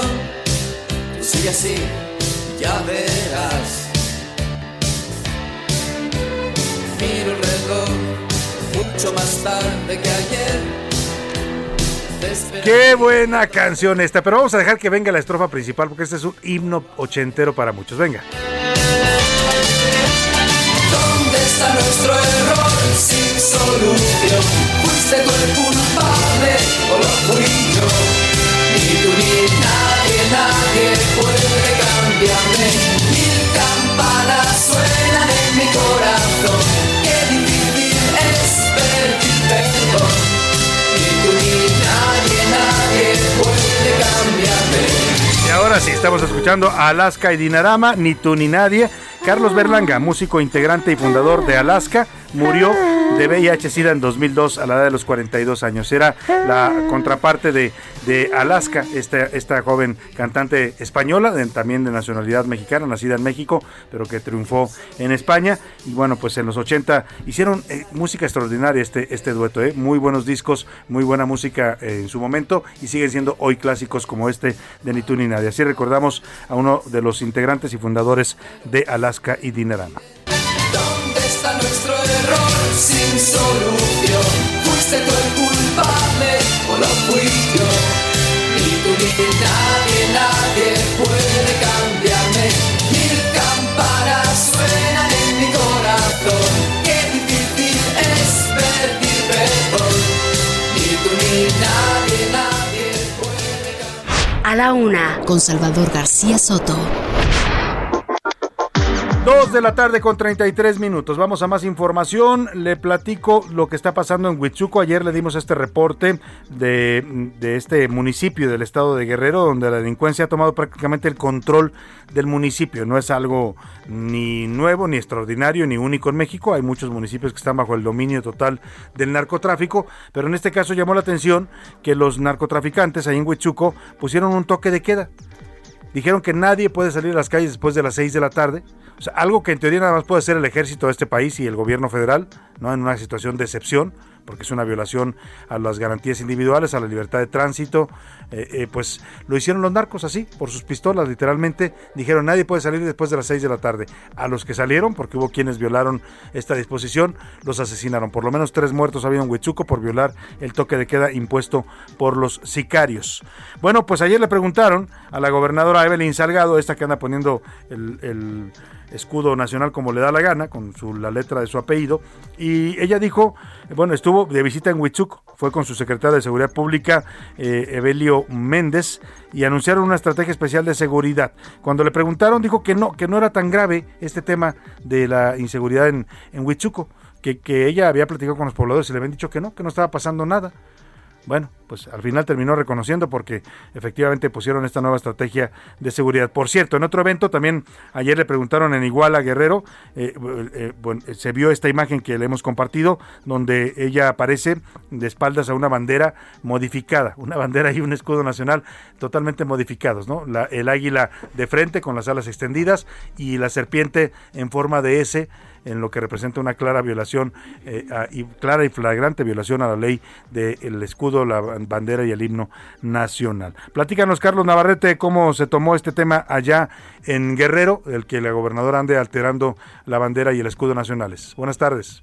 Así es, Salvador, informarte que la gobernadora de Guerrero, Evelyn Salgado Pineda, anunció ayer una estrategia especial de seguridad en Huitzuco, en la que contará con el respaldo de la Secretaría de la Marina, la Secretaría de la Defensa Nacional, la Guardia Nacional y la Policía Estatal, luego de los últimos hechos de violencia registrados en este municipio. Ayer por la mañana, la gobernadora visitó este lugar luego del toque de queda, decretado de facto por grupos delictivos que incluso establecieron el precio de la tortilla en el municipio, además de los últimos homicidios ocurridos de manera violenta Evelyn Salgado detalló que, como parte de la estrategia integral de seguridad, también se combaten las causas que originan la violencia, como la desigualdad, la pobreza y la falta de oportunidades. Reconozco el reto que tenemos respecto a abatir los índices de violencia y la delincuencia, pero es nuestra principal ocupación. No nada más nos preocupamos, nos ocupamos y es urgente procurar el bienestar de nuestras familias guerrerenses y así lo estamos haciendo. Añadió que para mejorar las condiciones en Huitzuco se coordinan acciones desde la Mesa Estatal para la Construcción de la Paz, misma que ella encabeza diariamente. Comentarte además que ayer mismo, previo a su visita en Huitzuco, la gobernadora estuvo en las instalaciones del 27 Batallón de Infantería en Iguala, donde develó junto a las autoridades castrenses un mural que muestra una alteración al escudo de la bandera nacional. De acuerdo a las imágenes que circularon en redes sociales, el águila del escudo aparece de frente, no mostrando su perfil izquierdo como establece la Constitución. Además, la serpiente que sostiene forma la letra S, que es la inicial del primer apellido de la gobernadora, así como de su padre, el senador Félix Salgado Macedonio, situación que ha desatado críticas contra la mandataria por presuntamente alterar el escudo nacional. Hasta que mi reporte, Salvador. Bueno, pues ahí está, gracias Carlos Navarrete, toda la polémica en torno a esta imagen, que además era un mural inaugurado por la gobernadora, ¿eh? o sea, no creo que es un, un descuido casual. Bueno, ¿qué dicen en gobernación? Hablamos José Luis Sánchez a la Secretaría de Gobernación para preguntar si hay algún posicionamiento sobre esta violación flagrante a la, a la ley de por parte de la gobernadora Belín Salgado. ¿Qué dicen? Así es, nos comunicamos con Comunicación Social de esta dependencia y nos dijeron que ya más tarde van a sacar ¿Un comunicado? un comunicado en el cual van a especificar cuál va a ser la sanción que se va a imponer a la gobernadora. No O nos sea, sí dieron más datos, pero sí están en el tema. Bueno, es importante saberlo. Ahí está. Vámonos, y mientras eso ocurría allá en Iguala, lo que nos platicaba nuestro corresponsal Carlos Navarrete, la tarde de este lunes hubo una balacera en Playa Majagua, en pleno Puerto Marqués, allá en Acapulco, la zona más exclusiva de Acapulco. Estaban los turistas acostados, tirados de panza al sol, a lo que va uno a la playa, ¿no? Con su, con su refresquito, con su coco, con su cervecita, con lo que le gusta a usted cuando va a la playa, y de pronto bajan unos hombres de una lancha, armados, y empiezan a disparar. Mira el mismo modus operandi que vimos allá en Cancún, ¿no? En la playa de- del Puerto Morelos, donde llegaron también a bordo de una lancha, balacearon, mataron a gente y luego se huyeron en la misma lancha. Vamos, vamos a escuchar parte del relato que hace un visitante en las redes sociales de este momento en el que ocurre esta balacera en plena playa de Puerto Marqués, allá en Acapulco. Pues estamos en playa Majagua, todos salimos corriendo de la playa porque llegaron a balacear bastante fuerte, mucho, mucho, una balacera bastante fuerte. Primero uno que llegó caminando a la playa, después llegó una lancha y una balacera así, bastante, bastante intensa la balacera. Y pues todo, toda la gente anda huyendo, toda la gente anda corriendo, nos tiramos al pecho piso, pero sale. Sí, viene de regreso algo. Ahí viene una pinche lancha, ya nos vamos, vamos a huir del lugar. Agua, sea el tiro, hablen a la policía, a la Guardia Nacional, playa Ima- imagínese, ya no puede, va usted poder ir a la playa tranquilo porque si va a venir una lancha, va- todos van a correr asustados, ¿no? Ya escuchó usted lo que pasó allá en la playa Majagua de Puerto Marqués. Bueno, pues afortunadamente no hubo reportes, eh, bueno, sí hubo un, un hombre muerto y otro herido. No, no hubo reportes de turistas afectados más allá del tremendo susto que se sacaron. Ya escuchaba a este joven que decía, nos tuvimos que tirar pecho piso, quiso decir más bien pecho tierra, ¿no? Pero bueno, el tema es que sí es gravísimo. ¿Qué hizo la autoridad? Bueno, pues después de, después de ocurrido el hecho, como siempre, ya saben, nuestras autoridades siempre van un paso atrás de la delincuencia, pues llegaron y acordonaron la zona y cerraron la playa de Majagua, hasta nuevo aviso. Es para lo que les da a nuestras autoridades. Vámonos a otro tema importante. A la una, con Salvador García Soto. Oye, vamos a ver cómo anda el caso del gobierno de Mancera. Ayer eh, le dimos a conocer esta detención que ocurrió el sábado de Julio César Serna. Eh, fue el jefe de gabinete de Miguel Ángel Mancera, pero además le decíamos que era el amiguísimo de toda la vida de Mancera, junto con su hermano Luis Serna, eh, amigos de la infancia, y además dos eh, colaboradores muy cercanos, con mucho poder en el gobierno de, de Miguel Ángel Mancera en el sexenio pasado aquí en la capital del país. Ayer se pronunció el ex jefe de gobierno, hoy senador y coordinador de los senadores del PRD, dijo que solo espera que haya un juez, un juicio justo para su amigo Julio César Serna, que no le vayan a hacer una chicana legal comentó el señor Mancera. Por lo pronto, la Fiscalía de Justicia de la Ciudad de México encontró al menos una veintena de inmuebles que están relacionados con estas acusaciones de corrupción contra Julio César Serna, que no están incluidos en sus declaraciones patrimoniales. 20 inmuebles, ¿eh?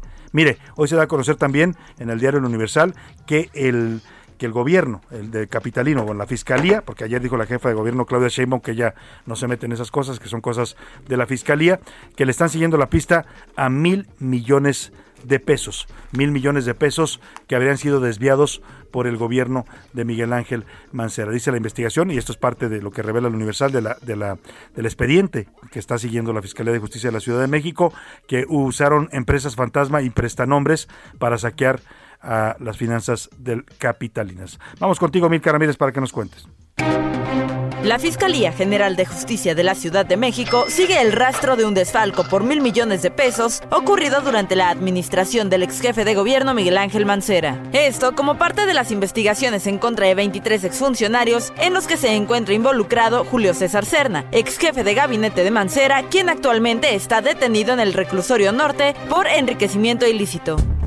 Además de estos mil millones de pesos, al menos una veintena de inmuebles en alcaldías de la Ciudad de México, Acapulco y Michoacán fueron ubicados como parte de las propiedades del exfuncionario. Estas no aparecían en sus declaraciones. Al menos cinco de ellas estaban a nombre de su esposa y otras dos a nombre de su chofer. Además, hay otras propiedades y comercios en las colonias Portales Sur, Polanco, Narvarte, San Jerónimo, Las Tinajas en Coajimalpa y Los Azufres en Michoacán. El ex jefe de gobierno Miguel Ángel Mancera confió en que el caso se llevará conforme a la ley y esperó que no se trate de una chicana política. La escena política está presente y en más elecciones y esto no va a cesar. Pues yo creo que Julio tendrá la oportunidad de la defensa y ojalá que no haya ningún tipo de chicana política. Sin embargo, para la jefa de gobierno Claudia Sheinbaum, este caso solamente forma parte de la corrupción de la administración anterior. Pues es esta investigación sobre la corrupción que hubo en la administración pasada y pues el trabajo que está haciendo la fiscalía en este caso. Pues decir que es un tema vinculado a la corrupción que hubo. Para a la una con Salvador García Soto, Milka Ramírez. Y mis 50 mil pesos que traía 100 billetes de a 500. Le pusieron a- al hijo de la canaca, querido Oscar Mota. ¿Cómo estás? Bienvenido, buenas tardes. Es una pregunta necesaria, eh, mi estimado Salvador García Soto, y es una pregunta necesaria en tiempos, obviamente, de aguinaldos, ¿no? Entonces. Y tus 50 mil sí, pesos. Ya, ya, No, ya, ya, se audio, necesita. Javi, no le a, a Oscar Mota. Hoy un gran día para ganar, mi estimado Salvador García Soto, un tema muy importante, ha pasado situaciones interesantes en el mundo deportivo. Rápidamente, el día de ayer por la tarde se le entregó a Messi su séptimo balón de oro eh, por parte de la revista France Football. Viene el premio de Best. Antes, solamente para dar un contexto, antes eran France Football, que lo entrega desde 1956, y la FIFA se unieron para dar este premio durante muchos años. Los últimos 3, 4 años se terminaron peleando FIFA y France Football, de decir, bueno, yo quiero reconocer a uno, tú reconoces a otros, se llevaron su balón cada uno y entonces cada quien entrega su propio premio. Lo acaba de entregar France Football, el que es considerado el que tiene mayor prestigio. Lo gana Messi sobre eh, Robert Lewandowski y hay un gran debate por decir, pues que Lewandowski tuvo que haberlo ganado primero el año pasado, ha metido más goles, ha tenido más minutos, Messi sí tiene, eh, ganó el Pichichi de la Liga en España, ganó la Copa América, pero está ese debate, ¿no? De que ahora no le toca. ¿Ya lleva cuántos balones de oro? Siete. Este es el séptimo. Este es el séptimo. Como Entonces, que ya le toca a otros jugadores también, ¿no? y es altamente probable que sea el último. No, no sabemos, pero pues también ya por el tema de la carrera de Lionel Messi. Rápidamente tengo que pasar a un asunto interesante. Daniel Almanza, mi señor Salvador, él es un ultramaratonista, un atleta mexicano que está atrapado en África, está atrapado en Mozambique. Fue a competir en una carrera de 220 kilómetros, en una ultramaratón, pero se terminó enterando, como lo has venido reportando, de lo peligroso y la variante eh, Omicron. Le cerraron las fronteras y no puede regresar. Vamos, a platicar con él. Escuchemos. Vamos a escuchar. La verdad es que todo iba de maravilla, pero a nuestro regreso nos encontramos con esta noticia de que pues, prácticamente todos los vuelos fronteras empezaban a cerrarse debido a esta nueva cepa ¿no? de, COVID llamada Omicron. ¿no? La situación de este lado es complicada. Todos los vuelos han sido prácticamente cancelados. Nosotros tenemos un vuelo hasta el miércoles por vía Etiopía, Oscar. Esperemos poder una vez saliendo de aquí hacia Etiopía, de Etiopía a Doha y de Doha hacia Houston y de allá a Monterrey poder hacer. No sé, no sé, eh, el ambiente que se percibe no es, honestamente no es bueno. Confío en que el miércoles pueda salir a Etiopía y de ahí continuar. De no ser así, creo que esto se complicaría. No sé hasta dónde avance el motivo, honestamente. Si esto tal vez una semana más y no más. Pues el llamado es que, bueno, obviamente ahorita es a que se cuiden. No sabemos qué tan fuerte puede ser esta nueva cepa, por lo que se entiende es algo peligroso, es más mortal. Es el, primer llamado. Y el segundo es a las autoridades a que no nos abandonen. No soy el único mexicano que está en África. Tengo entendido que soy el único que está en Mozambique, porque no he tenido contacto con más personas. Y es a que nos ayuden. La verdad es que la situación de este lado no es sencilla. No tenemos manera de salir. Pues seguramente las otras personas como yo estarán con el bolsillo apretado y pensando también eh, que el paso de los días va a ser complicado poder salir. Una situación complicada, no se ha reportado algún, dice que algunas autoridades, sobre todo de, de Monterrey, de Nuevo León, le han dicho, sí te ayudo, pero luego ya lo dejan en visto, entonces... Y ahí está el pobre va- varado en este país. Estará esperando... ¿Tiene hoy- recursos para subsistir? Mm, Me comenta que solamente una semana más podría aguantar porque se paga de su bolsillo. A ver, señores de la Cancillería mexicana, mm, para eso están los consulados y las embajadas que ayuden por favor a este deportista que se quedó varado en Botswana. Daniel Almanza en Mozambique. A ver si ponen las pilas ahí en la Cancillería de Marcelo Ebrar. En una de esas va Marcelo Ebrar y se toma la foto con él, ¿no? Y bueno, pues aprovecha para hacerse su campaña. Gracias. Oscar Hoyo Mota. grande para ganar. Vámonos a otros temas importantes. Ruta 2022. De las carreras deportivas nos vamos a las carreras políticas y es que ya en varios estados de la República el partido Morena, el partido gobernante a nivel federal está eh, eh, empezando ya, abrió, sus procesos de selección para candidatos a las gubernaturas, ya sabe que el próximo año se van a renovar seis gubernaturas y uno de los estados donde ya se abrió el proceso es Hidalgo, Eh, uno de los aspirantes que se registró desde hace ya dos semanas es precisamente el senador Julio Menchaca Salazar, a quien tengo el gusto de saludar en la línea telefónica. ¿Cómo está senador? Buenas tardes. Salvador, ¿cómo está? Buenas tardes. Qué gusto saludarle. Pues muchas gracias por tomarnos esta llamada. Le queremos preguntar, ya se registró usted como aspirante. ¿Qué espera de este proceso, senador? ¿Y cómo ve las condiciones para competir por esta candidatura? Bueno, eh, yo me sometí a un proceso similar en el 2017 para ser candidato a senador. Gané una encuesta y gané la candidatura. Eh, eh, ganamos eh, contundentemente en el 2018 en Hidalgo sin ir en alianza ni con el PT y el PES. Y fue, una, un, fue un ejercicio democrático que yo creo que se va a repetir en las seis entidades federativas, Salvador. Ahora ve- veo que se registraron 22 aspirantes. Hay senadores como usted, diputados, regidores, alcaldes, un gobernador de una comunidad indígena y hasta un magistrado federal. Son, son muchos los 50 tiradores. y- 52. 52. Eh, eh, a ver, Sí. pues, eh, ¿cómo va a ser, el, eh, ya me decía usted, va a ser la encuesta la que defina quién, quién es el mejor posicionado? Le platico muy rápido. Primero hubo un ejercicio del Consejo Local y del Consejo Nacional con propuestas de dos mujeres y dos hombres. Y eh, eh, el viernes pasado, el delegado, el senador César Cravioto, dio a conocer cinco nombres de hombres y cinco de mujeres eh, que en una encuesta de posicionamiento, digamos, tenemos, eh, estamos en el, en el, en el colectivo. Sí. Eh, entre ellos estoy, eh, está su servidor en la lista de los cinco hombres. A partir de ahí va a haber una encuesta eh, con ah, midiendo ya positivos y negativos y de ese ejercicio va a salir el candidato o la candidata de nuestro estado y de los otros cinco de las otras cinco entidades federativas. ¿Para cuándo sabremos la decisión de, de Morena en Hidalgo? Mario Delgado nos anunció que sería en todos los estados antes de Navidad. Antes de Navidad.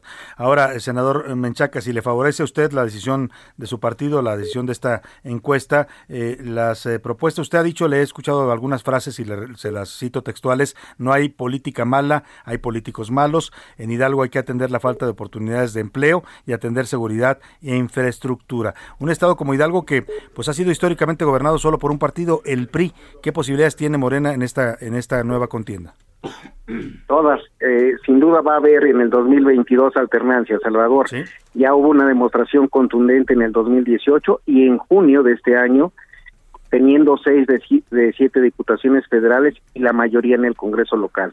Eh, la- el posicionamiento que tiene Morena, la aceptación que tiene nuestro presidente Andrés Manuel López Obrador y el trabajo que hacemos los legisladores locales y federales es lo que nos está permitiendo visualizar eh, si, en- si vamos en unidad una alternancia en el estado de Hidalgo el año que entra. Si usted es favorecido con esta candidatura, eh, eh, deja temas pendientes en el Senado, entrará su suplente. ¿Qué se queda por ahí en el tintero del Senado en, en- en los tres años que ha estado usted al frente?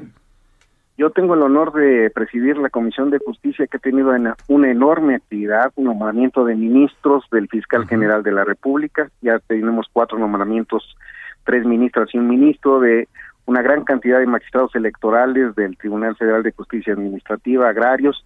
Tenemos eh, próximamente otra eh, otra serie de nombramientos en ese sentido.